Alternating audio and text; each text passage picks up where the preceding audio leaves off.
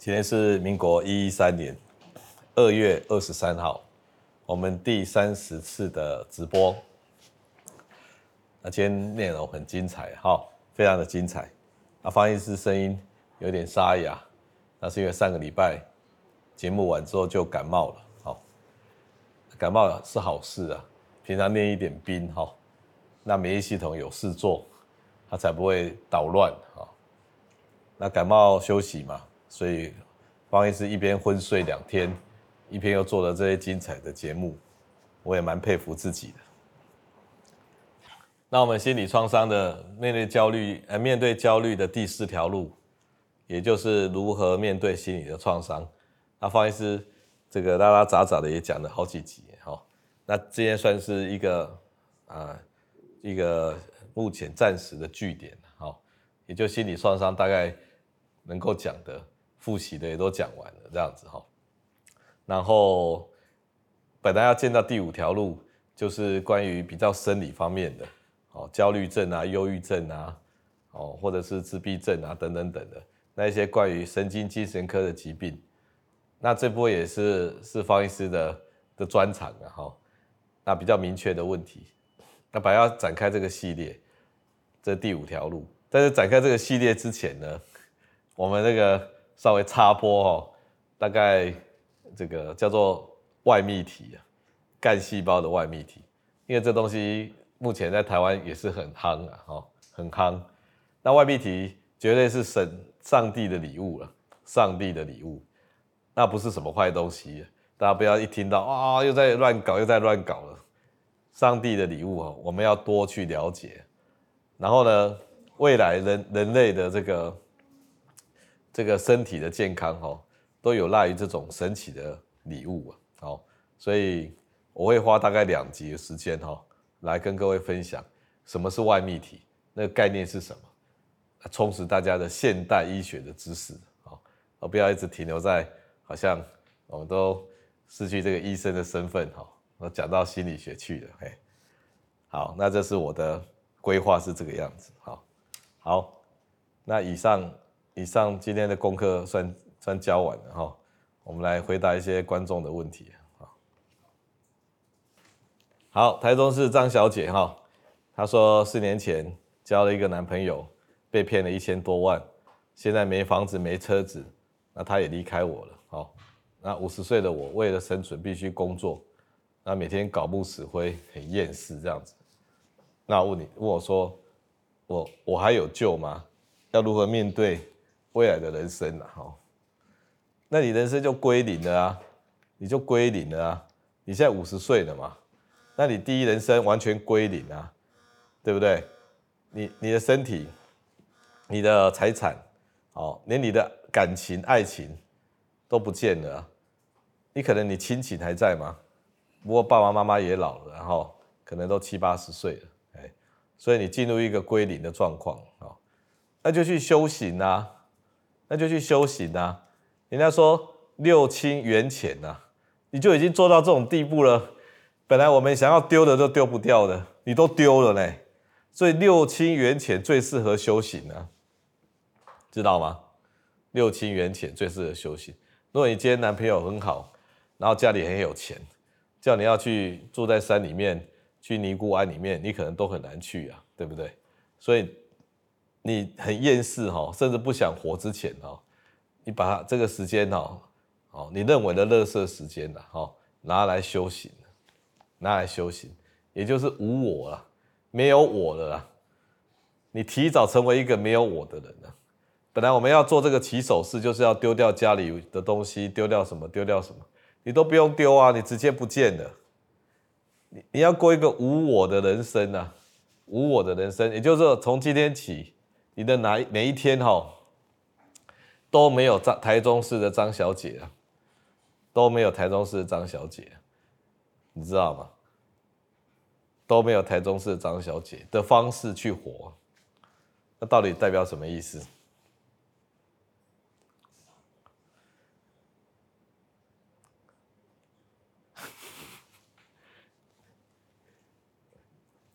因为这意意境很高，方医师一时也讲不出来哈。无我的方式去活，你以前啊去看一幅画，你会用你的能力去说哦，这幅画是什么画？哦，它是油画吗？哦，啊，他在画什么？你慢慢的都不要把这种东西带到你的第二人生来，你就说，嗯，我可以感受到这个画家呢，他想要表达的情感是什么？然后我看得很感动，我感同身受。好，在台湾应该没有人饿死的啦。你如果真的有痛，有什么困难，这个社会上都会支支持你活下来的。在你可以活下来的情况之下，你每天要做的，不是在重复你的第一人生了，哦，再去买车子、买房子，或者是再交一个新的男朋友，那就是重复啊。你每天就去体验翻译师讲的，哦，这个代表什么意思？比如说这这个这个植物好了，这植物代表什么意思？哪有人植物长这个样子的？哦，那不是很怪的植物吗？根本不可能长这个样子啊！哦，那你就会觉得，哎，你跟这植物有一种连结，跟它交流一下，跟它交流一下。你每天呢，在可以活下去的情况之下，你就跟所有的东西，你觉得有感的东西交流一下，这样就够了啦。哦，这样就够了。好，谢谢。如果你要救自己，就这样救啊！哎。我不是要抱你买哪一张股票，好，那买张哪一张股票，然后赚到钱，那这种救法，别别的台有在做，好，我们救你是要救你的心的，好不好？那最近一年颈部、颈椎、椎间盘突出，造成手麻、肩颈酸、肩颈酸痛，做过核磁共振，也看了神经外科医师，建议开刀。哦，把第三、四、五节开刀装人工脊椎，有些建议复健及调整姿势。目前做牵引复健，没有痛到无法睡觉，但对于是否手术感到纠结，影响睡眠品质。哦，所以这也是问题。方医师要跟你讲的是，哦，核磁共振所看到的结果，没有办法代表要不要开刀啊。我的。这个岳父啊，哈，这个去年过世的岳父，他以前哦，我给他照那个颈椎啊，乱七八糟的这样子，简直是九弯十八拐的，那个巷子都很难走。结果他也好好的啊，他也不需要为他去开刀啊，哦，所以有没有有没有那个需要开刀？有两件事情，就是说你的神经症状到底是不是他来的？你可以去做肌电图的检查，肌电图不是神经传导哦，是肌电图，也就插针的那一种啊。那是神经内科、外科都可以开的检查，都是神经内科在执行的。如果今天你排了肌电图的检查，把针插到肉里面，那看到肉吼里面的一直跳、一直跳、一直跳，代表啊，你的肉快要萎缩掉了，它在喊救命啊。那代表呢，神经正在被压迫，正在被压迫，他在喊救命，他要萎缩了。这个时候你就要救他。如果你那个针插进去，没有听到这种救命的声音，但是有受过伤的痕迹，那不用救他，那是以前的事啊，以前的事。所以你唯一要开刀的方法就是去找神经内科，然后说我要做。肌电图，我要看看有没有针插进去的急性的正在发生中的神经的破坏。如果有这件事情，那就去跟神经外科说我要开刀。如果没有这件事情，就不用去开了。好，然后好好治疗你的疼痛。哦，疼痛是可以治疗的，用药物治疗的。开刀不是治疗疼痛哎，开刀是在治疗压迫到神经，神经肌肉在喊救命呢，这样都听得懂吗？哦，啊，至于疼痛是单独疼痛，可以用药物治疗的嘞。OK，好，因为有时候我没有讲那么多，是因为哦，台湾医疗市场哦需要蓬勃发展，所以有时候大家牺牲一下自己的健康，为了别人，为了医疗产业、服务业。能够继续蓬勃，大家多开几个刀也无妨啊，对不对？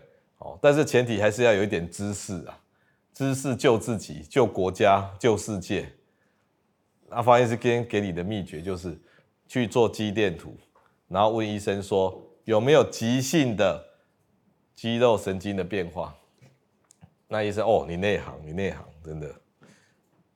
好，高雄的小三小姐，小商啊哈，女女儿很爱外出，喜欢上台演讲、唱歌，好，经常很粗心，家事不愿意做，很多亲子冲突。那骂她，她都无感了。哎，国中时候自己要去看身心科门诊，界定为过动症，但我没有给她吃药。现在已经大学了，房间乱七八糟，没有自觉，做事都一直拖延、延误。那问我说，这些行为算不算有情绪性的疾病呢？哈，要不要吃药？这样。好，首先是这样的哈，你太晚给他吃药了。从你小朋友从从他小朋友的时候，他是一个喜欢表演的人，或者无视于别人的人。你知道带一点自闭倾向的人哦。还没有到自闭哦，只是脑袋好像这个不太管别人的人，那很喜欢表表现，所以他的多巴胺哦不够了，啊不够又喜欢表现了，不够到无法了解到别人在注意他，所以他喜欢表现，哦，那经常粗心呢，他没有办法专专心很久了，所以他的过动喜欢表现来追求大脑的刺激，他是标准的 ADHD 啊。也就是注意力缺乏加过动啊，那过动不是多巴胺高呢？过动是他自己自救的行为呢，因为他多巴胺低，所以他没有办法唤醒自己的大脑，所以他平常都很粗心的，那处在一种浑浑噩噩的状态，那当然觉得很痛苦啊，所以他就要去搞这种，有些人会搞一些调皮的啦。故意作对的啊，跟人家冲突的啊，你女儿呢？因为是女生嘛，去跟人家冲突，跟人家打架也不一定赢啊，所以她反而去演讲、唱歌，喜欢出风头，这也是好事呢。那男生都是调皮捣蛋，喜欢闹闹人家呢，哦，那这些都是 ADHD 啊，那大脑没有办法用，那很可惜啊，所以你要给他多巴胺刺激剂啊。小时候就要给啊，那有些人是因为小时候吼，大脑多巴胺分泌慢了人家两三年嘛，所以你给他补了以后，大脑发展会比较好啊。那一般来讲，到大学吼，慢慢的会拉回来呢，哦，发展已经到位了。你女儿还没有到位呢，她现在房间还是乱七八糟呢，没有自觉呢，所以吼，你可以跟她讲，你脑力没有办没有被开发了，放在那边没有开发。只有六七成的脑力啊！你吃了一点多巴胺刺激剂，人称聪明丸哦，然后就可以增加脑力到九十 percent，好不好？所以是不是精神疾病？也算了哦。如果你讲要吃药就是精神疾病哦，但是人总有不足嘛，不足就去补充就好了哦。台南的安安小姐，三十岁癫痫发作，医生找不到原因。八九成的癫痫都找不到原因的。如果你找到原因，看到你脑袋有一颗瘤哦，或者是怎么样，那才是倒霉了。所以找不到原因是好事了，好不好？那目前服药治疗中没有发作，过去偶尔发生偏头痛问题。那疫情接种的疫苗，啊有感染过，那康复之后出现脑雾跟疲劳感，然后随后又被诊断为癫痫。为什么脑雾跟疲劳感又被诊断为癫痫？OK，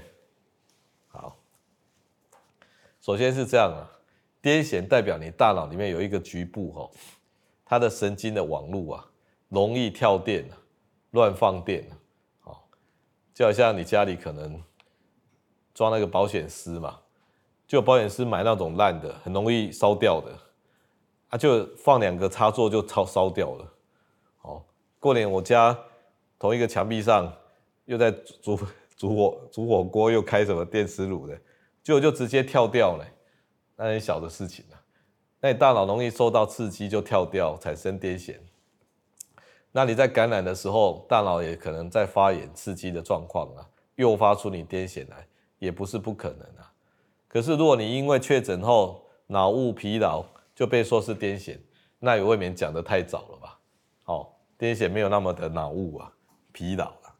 所以首先，如果你这么多年来都没有发作的，那医生又没有特别指出什么的，那你去做脑电波又看起来很稳当的，没有再放电的，就不用再吃回去癫痫的药了。好，不，你现在是有在吃还是没有在吃啊？你可能有在吃啊，好。所以详细医疗情况我也没办法判断。好，那你说癫痫跟疫苗跟确诊有没有关系？有一点关系的，因为啊，癫痫就是你大脑里面的弱点嘛，就是容易跳电的嘛，就保险丝很差的那一种嘛。这个时候你打疫苗会不会发炎？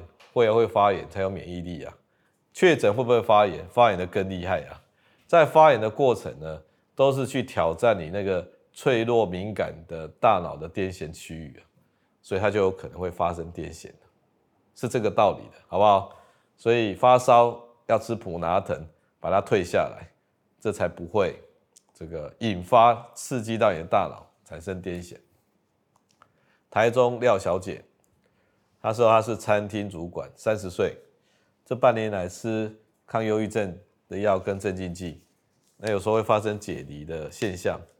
那对环境、时间发生的事情都感到困惑，身边也不太了解，哦，如何协助自己？OK，那要看你在什么时候发生解离啊？如果你莫名其妙好好的时候突然解离，那就有可能是癫痫了。有一种癫痫哦，是突然会搞不清楚事情的，那是因为你的海马回啊，大脑的海马回。在管短期记忆的突然放电，造成你啊不晓得发生什么事情，好，但是你还可以走路了，还可以活动了，好，但是你有一点点记不起来，这一种解离呢是是癫痫的，那大概不会太久，癫痫没有没办法撑撑那么久，有时候几分钟就结束了，一两分钟就结束了，好，那第二种呢是遇到压力。遇到压力，像你说你有情绪是疾病嘛？你在吃这个抗忧郁症的药啊，焦虑症的药啊。然后你如果遇到压力啊，大脑有一种自我保护的方法，就是产生解离，好像哈、哦、跳电跳掉了呢，所以他就可以不要去管目前遇到的问题，这叫情感性的、情绪性的解离呢，是故意的呢，是保护自己的呢，所以好像哎。我不知道，我怎么都不知道了哦。然后来保护自己的大脑，你的大脑有它自主权呢，它会用这一招来帮助自己，不要去那个那个，嗯，就是做做那些做不到的事呢。哦，所以你看你是哪一种，在有压力之下的解离，那就情感性的，还是说都没有事，突然解离，哎，那可能是癫痫，要去看医生，好，看神经科了，好。情感性的解离就是继续看精神科，跟医生好好报告。如果都没有问题，就突然解离了，癫痫要去看神经内科。板桥的佳佳，好，是一位小姐，嗯，她说啊，五十几岁啊，在家里工作，老公是我的老板，结婚二十年呢，两个孩子都长大了，周末才回家。那目前是更年期，那突然突然不想说话，那意识到自己情绪有异常。嗯，除了看医生，也看过心理学文章跟书籍，过度正向的结果却更没有自信。嗯，这句话讲得很好啊，很多过度正向的心理学书哈，就好像在那个违章建筑上面呢堆得更高啊。那一开始以为得救了，哦，啊，事实上呢是是假象啊，所以不要过度正向。那不知道如何生活，那我的困扰是老公爱喝酒，好，那他借口喝酒帮助睡眠。那喝酒会行为失控，会离家出走，跟吵着离婚。那清醒之后会否认这样子，哎，那只有周末孩子回家的时候，老公才不喝酒。是我酒精会使他说出真心话，或者是胡言乱语。嗯，有问题。我自己的抑郁症可能也是他给我的压力。好，那大家都在孩子面前伪装和谐，这就是我的困境这样子。然后过年期间，他说要看方医师说的。佛陀的故事，也就是《佛陀传》，哎，大印度人拍的吧？啊，印度人拍的，他突然很想出家这样子。那你综合你整个版本了，哦，这叫做人生空乏症嘛，也就是第一人生要转第二人生呢，转型失败啊，那这不是你的你的问题，大部分人都转型失败哦。那你老公也转型失败啊，所以他借酒浇愁啊。美国的中产阶级哈，蓝领阶级大部分都在喝酒呢，因为他们知道这一辈子哈已经定型了啦。再怎么工作，大概就是这样啊，所以他们都喝酒，喝酒，喝酒，喝酒。你老公是跟美国人一样，喝酒，喝酒，喝酒，一那个一醉解千愁啊。好，那你自己要出家前，你要不要学你老公喝酒，喝酒，喝酒，喝酒，两个人一起喝，然后一起讲疯话，一起讲真心话，啊，组成喝酒双人组，征战台湾各大快炒店，这也不错啊。哦否则你又找不到重心嘛，找不到那个第二人生的出发点嘛，对不对？啊，儿子也过着自己的生活啦，那你自己也没有目标啊，两个人可能经营一个小企业，那过得去啊，但不晓得要做什么啊，哦，找不到目标，然后喝酒，那你更年期呢，身心都在煎熬，对不对？啊，老公又把乐色倒给你，啊，平常不敢讲。都要喝酒才敢讲，那你老公内在的那个我啊，哦，只有在喝酒的时候才敢出来跟你抱怨，对不对？你老公不是真的要跟你离婚啊，我跟你讲，你老公甚至有一点哦，想要把他人生的不如意或者没有很成功，然后算在你头上，你懂吗？有一种男人就是说，我人生会走到这里。都是你害的，对不对？所以呢，有时候他想要嫁祸给你啊，你知道吗？所以他以为离婚哦，是他人生重新的开始啊。老实说，这都是这个都是把你当稻草人哦，假想敌啊。所以那个根本不是这样的。所以你老公也是找错敌人了，哎。那你能够看清楚这一切，就可以慢慢的走出来啊。方医师是没有什么答案的啦，我也不晓得怎么过日子啊，大家都在找答案的。我也是五十二岁啦，对不对？那你你五十几岁跟我一样啊，所以我在网络上分享，除了分享给大家，也是给自己找答案的。那我写那些第二人生啊，或等等，你也可以去参考去看看，好不好？那佛陀，佛陀一辈子，人家佛陀三十岁就开始过第二人生了呢。他就离开皇宫，然后出去外面野游，然后呢就要贡献他的能力哦，当一个心理导师。所以佛陀是很早就开始他第二人生了呢。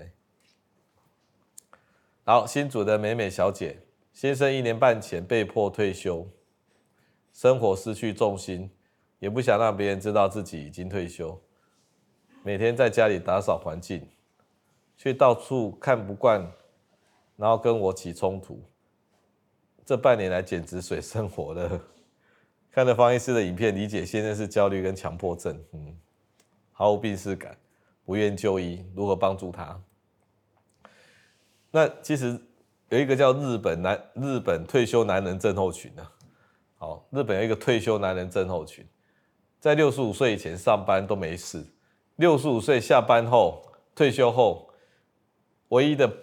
的伙伴就是老婆，那开始抱怨，哦，那老婆受不了，所以退休后才离婚，哦，所以你老公有一点是这种状态的，哦，那因为你老公呢也是被强迫退休的，所以啊，他也产生了这种自信的危机啊，好像自己哈年纪大了，然后又工作上没有很成功，然后对自己产生怀疑。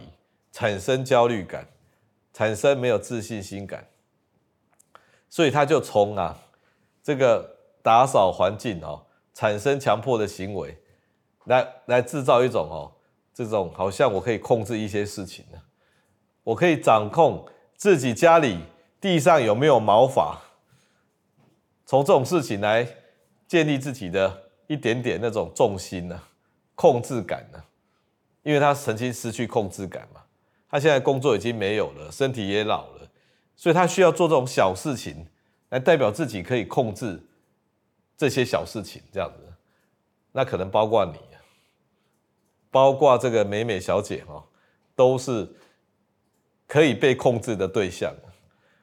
如果我连扫地都扫不好，都没有办法扫好，我连家里的老婆都没办法管，那我还算是个男人吗？所以他有一点点哦，利用这些过程来来建立自己的自信心、控制感，然后呢，找回一点点他的存在感之类的。所以对你来讲，当然是受苦啊，当然是受苦啊，对不对？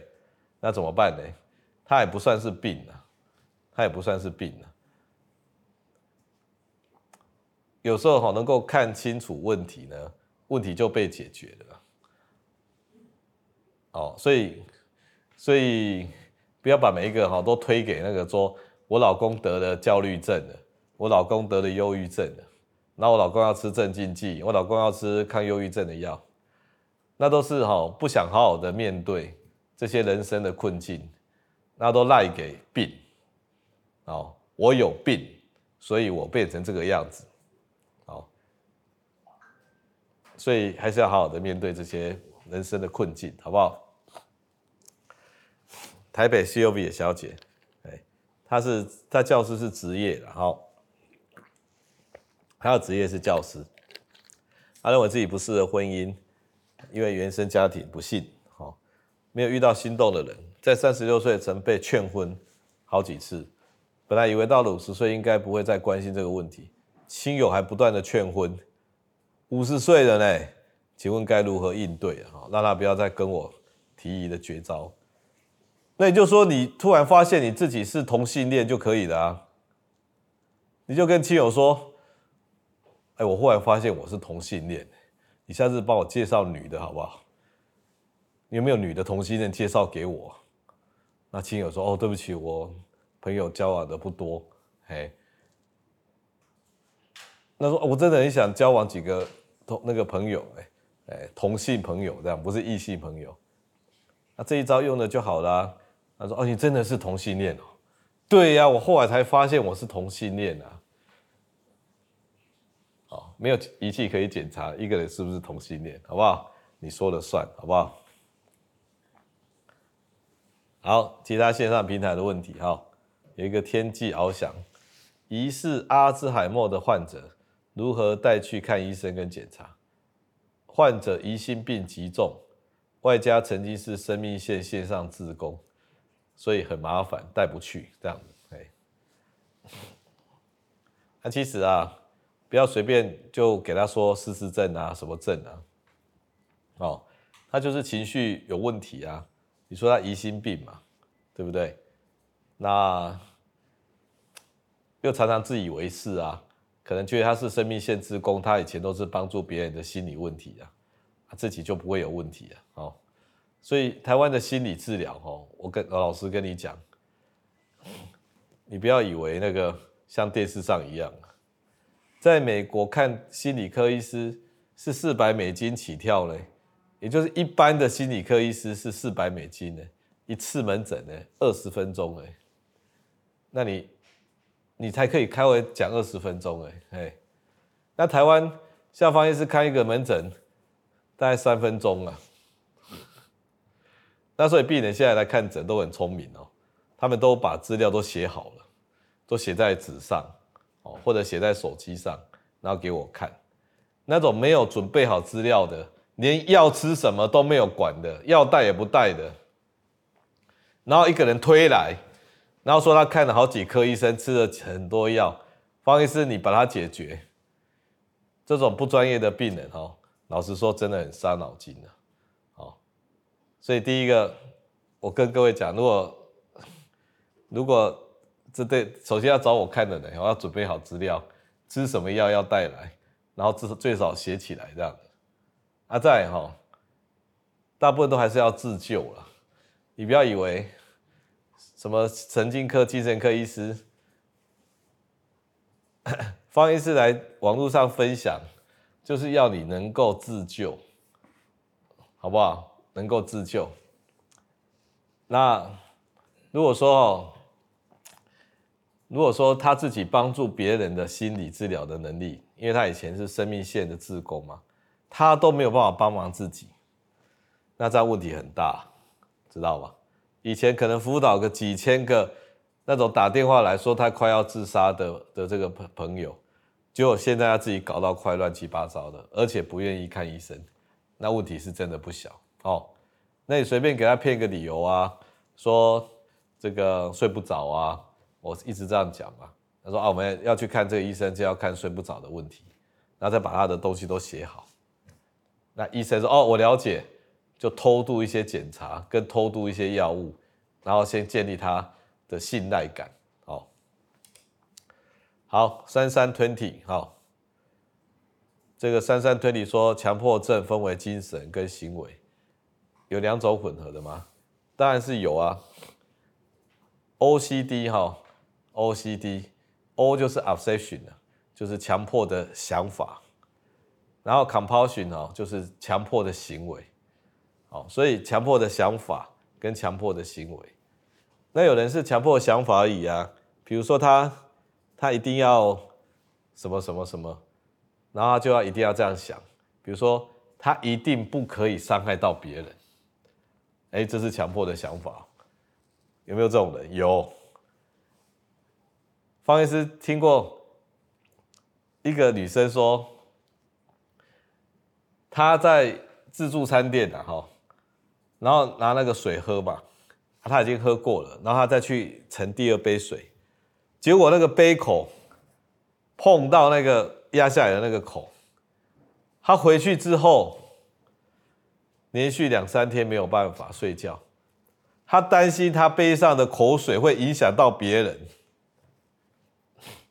那这算不算强迫症？强迫不可以伤伤害到别人。那有人的行为是比较没有想法的，比如说我一定要去洗手，他就要去洗手。他遇到这个情境，他就要做这件事情，好像反射的行为一样。如果不做这样的事情，他会遇到灾难，非常的迷信。这就是比较偏行为的。那一起来也可以啊。那如果你有这种问题，你下次再写写清楚一点。啊，这几天很红的北市某补习班国小学妹兄妹啊，说每天早上五点半起床。五点五十起床啊，然后早晚上十一点半休息，然后部分假日填满各项课程。那问我的看法这样子，那这个问题最近新闻很红啊，然后很多名人啊，很多成功的名人啊，都出来说这些是不成功的方法。哎，那些成功的名人都说啊，他小时候都没有在念什么书的啊，他都随便念的啦，结果他就当教授。然后成功了啦，什么都一大堆的，哎，不一定当教授，就是成功了就对了。好像是他的成功就是随手拈来，易如反掌啊，不是如来神掌哦，是易如反掌。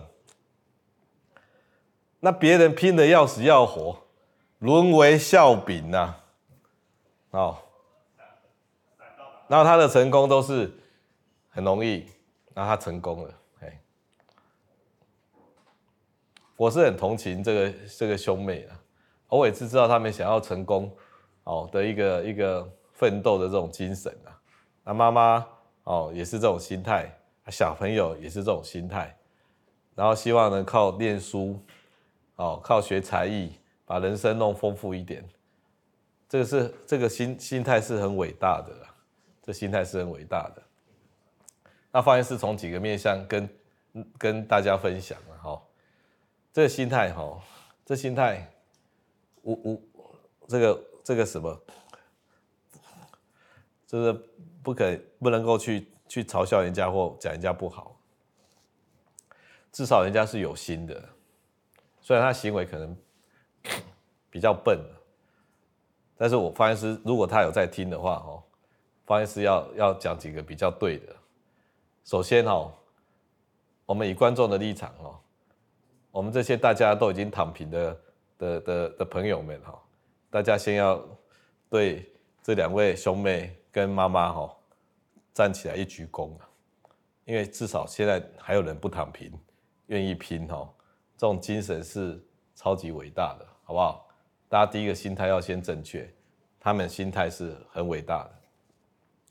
第二个，我们人要拼哦，不是只有拼那些这个书上的东西，书上的东西只有一个面向而已。你把国文、英文念得很好，数学写的很多题目，然后很博学，什么成语都背了，哦，这只能够在某个面向哦，你拿到一百分呢，甚至拿到一百五十分呢。但是人生要成功哦，要很多很多的面向。比如说人际交往是不是需要面向？你跟朋友相处很没有很很亲切自然，那人家一看就很喜欢。这个要不要练习？这个从小就要练习啊，这个不是在浪费时间啊。所以有些有些那个安亲班，那小朋友在那边打滚，跟人家和，这种都是一种学习。那大家说啊，这边浪费时间，在那边乱玩，赶快去背单字。我跟你讲，如果你没背单字也不好了，但是单字背到八十分就好了，不用背到一百五十分了。好，另外的时间要去学习跟人家和，所以第一个跟人家交流是不是很重要？很重要啊！哦，否则以后只能够当工程师，不能当老板啊。学校第一名毕业的，就是负责去替那种号倒数几名的老板打工了，这样懂吧？因为倒数几名他们也没办法靠念书嘛，啊，靠这种社会上混混混被他混出来的，混出来他开公司，请你这种第一名毕业的来当工程师，帮他赚钱。那这个兄妹再这样玩下去哈，如果家里是普通中产阶级的，好了。有可能就是去当那种第一名的工程师啊，帮人家赚钱，这是 OK 的。但是如果你期待他不只是当工程师，你要让他当老板，去跟人家货的那个本钱一定要下，好不好？这样懂吗？所以第一个就是要货，要货的那个学习，乱玩的学习，跟人交流的学习。第二个哈，睡这么少，十一点半睡到五点半。五点五十，好啊，那就算睡五个半小时好了。你知道睡六个小时哈以下是很短命的。那我跟各位讲，比睡六个小时以下更短命的哈，就是睡十个小时以上。所以你不要以为睡越多，睡十个小时比睡六个小时以下是更惨的。好，好，他睡这么少，脑袋都没有办法整理。晚上白天学都晚上没有办法放到大脑，也会白学。晚上大脑哦，把白天学的东西归位啊，所以他没有归位啊，来不及归位啊，好不好？所以你要再给他睡多睡两个小时，多睡两个小时。那白天也要安排跟人交流的时间。如果你的心还是一直那么热血的话，再加上晚上多两个小时的睡眠，跟白天多两个小时跟人家货。那这可能要变老板的了，哦。好，YouTube 的观众不夸张，方医师的分享就是 我灵魂的巧克力。谢谢各位观众啊！有个关卡一直困扰我，嫉妒心理，看到有才气、外貌的人就不开心，无法打从心里祝福他人。这跟霸凌童年，还有从来不称赞我父母，导致低成就感有关吗？如何转念？好。这是一个很好的问题啊！你已经你已经认知到了，你少数有认知到你是有这种嫉妒心理的人呢。有些人嫉妒还不知道自己嫉妒嘞，你自己还知道自己嫉妒，表示你有救啊，好不好？有救，好，那怎么救呢？让你成为一个漂亮的人去整形，或者是给你很多钱，让你成为成功的人，或者是买跑车，然后让你成却看起来很成功。所以你就不会去嫉妒别人了，是这样子吗？你有点来不及，就先不用这样子，你就要先成为一个吼没有我的人啊，无我的人啊，无我的人有个好处哎，无我的人很自由，你知道吗？他看到别人漂亮就说：“哦，你好漂亮哦，真的看到你，只有你怎么长成这个样子啊？”哎。哦，啊，看到人家成功，说：“哦，你运气怎么那么好啊？你买这档股票削了几十万。”啊，哎，我跟你讲，讲这种话的哈，一般你只能够对谁讲，你知道吗？真心诚意的讲的，对自己家人。一般我们会这么诚心祝福的说啊，比如说你你儿子买了股票赚钱，说哦，我真的替你高兴。那你儿子女朋友很漂亮，哦，我真的替你高兴。我告诉你，对外人哦都不是这种心态，为什么？因为觉得这个好处被人家捞走了，然后产生嫉妒的心理。所以你第一个就是要一个无我啊，无我就是说哈，像你这是有阶段的，你一边嫉妒别人，一边看到自己嫉妒，就像你现在这样，好，那你看到之后，你就会调整哦。你就会调整。你知道有些社会上的的躺平族啊，哈，或者年轻人，为什么大家对政治上这么容易抱怨？那社会新闻啊，或者是网络新闻、八卦新闻，我们都希望那些有钱人啊，或者是哪哪一个明星啊、歌手啊，发生一些倒霉事啊，那我们才会觉得快乐一点。那八卦新闻或什么，就一直在报那些说某某人又倒霉了，某某人又垮了。某某人得癌症了，某某人被车祸撞到了，然后都喂给我们这些讨厌的事情，让我们觉得很开心。那这社会也是助纣为虐啊，因为我们见不得别人好啊，哦，对不对？那我们我们没办法一下子就说不讨厌，好，或者是不嫉妒，我们要先看到我们自己在嫉妒别人。就像你现在这个样子，哎，那你如果把别人当作是自己的手足，你就愿意祝福他了。我讲一个反例好了，比如说你今天手上有受伤，然后呢伤口都不会好，烂烂的，你会不会到菜到那个房间拿着菜刀啊，直接把这手剁下来说，老子不跟你玩了啦，治疗了好几个月还在烂，哦。我不跟你玩了，直接剁掉，你不会嘛？你还会悉心照顾啊，擦药、吃抗生素啊？为什么你不会？因为它是你的手啊。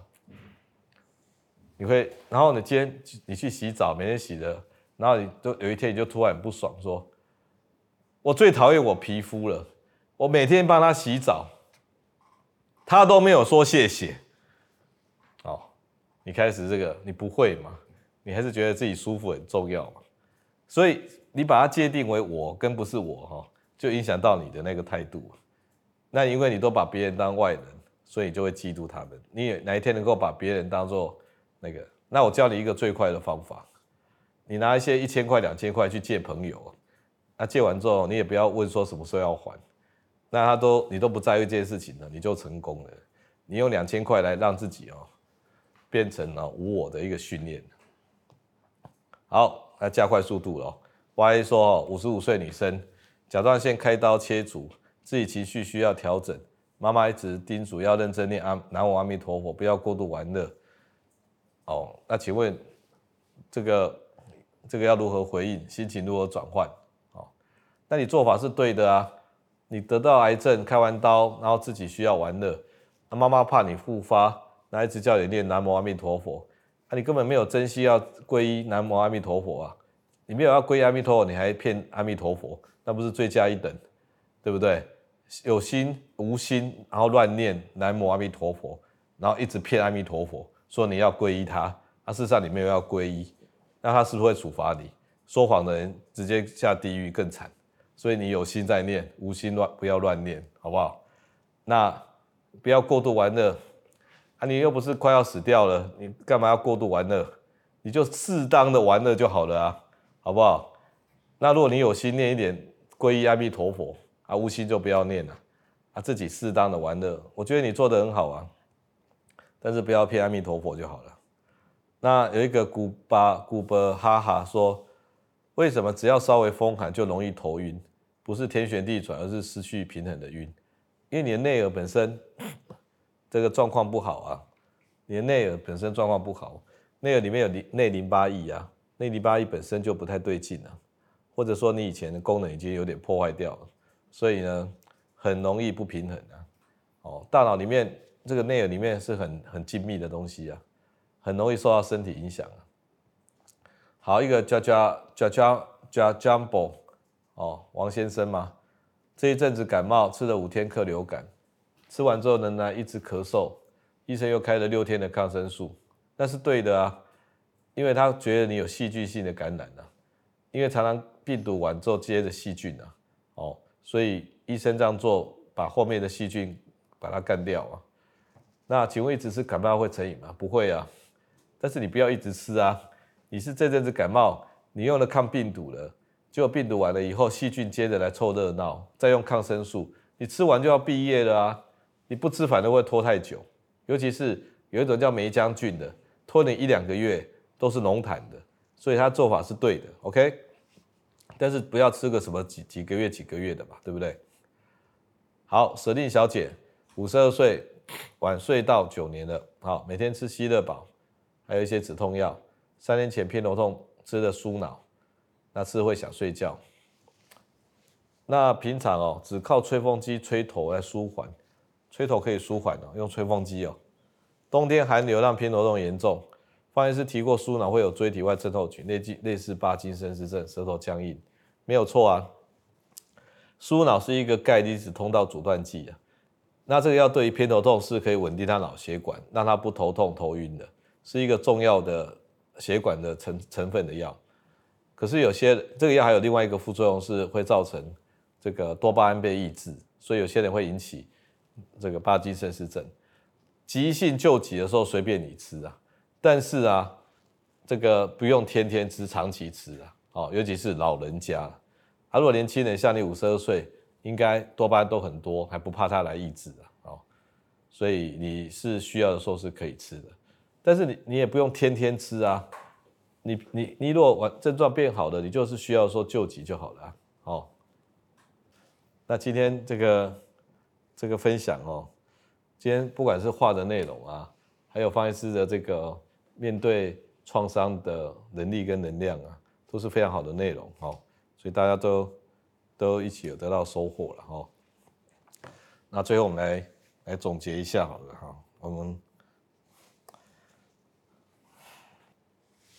啊，其实其实受过的伤哈会结疤了，哎，有一个歌词里面是这样写的：受过的伤哈会长成疤，然后会开出无比美丽的花。这句这词是有一点文学梗的哈，受过的伤长成疤，然后开出无比美丽的花，哎，那我们我们有时候都会都会做这些创伤嘛，我要讲一个小创伤啊，哈。方医师，这个这个左腿哦的内侧哦，膝盖旁边长一个小痘痘，那是多年以前的。那我在洗澡的时候就一直抠它，一直抠它。那这个痘痘被我抠到哦，简直是无地自容啊！哦，然后就变成留下一个血疤，然后就红红的一块。那这个血疤哈，这个疤红红的，那看起来是有点突兀，好笑这样子哈。但是当年我洗澡的时候，就真呐，一直把它搞到无地自容，所制造来的疤痕。那我我每次洗澡，我会看到这个疤哈，我就觉得还蛮好笑的，我自作孽的这样子，好，然后玩弄出这个疤来。那我慢慢就要接受说，对，我身上有一个疤，那这个疤就长得就这么难看。好，但是呢，它就是我的一部分。那我就跟这个疤和平相处，日子还是要过下去啊。我就带着这个疤继续往前走。然后每次洗澡就看到自己的疤，然后把它看到习惯，有时候还觉得好笑。大概就是这样子作为结尾了。好，那以上是今天的分享。方医师声音有点感冒的声音，让大家受苦了。谢谢各位。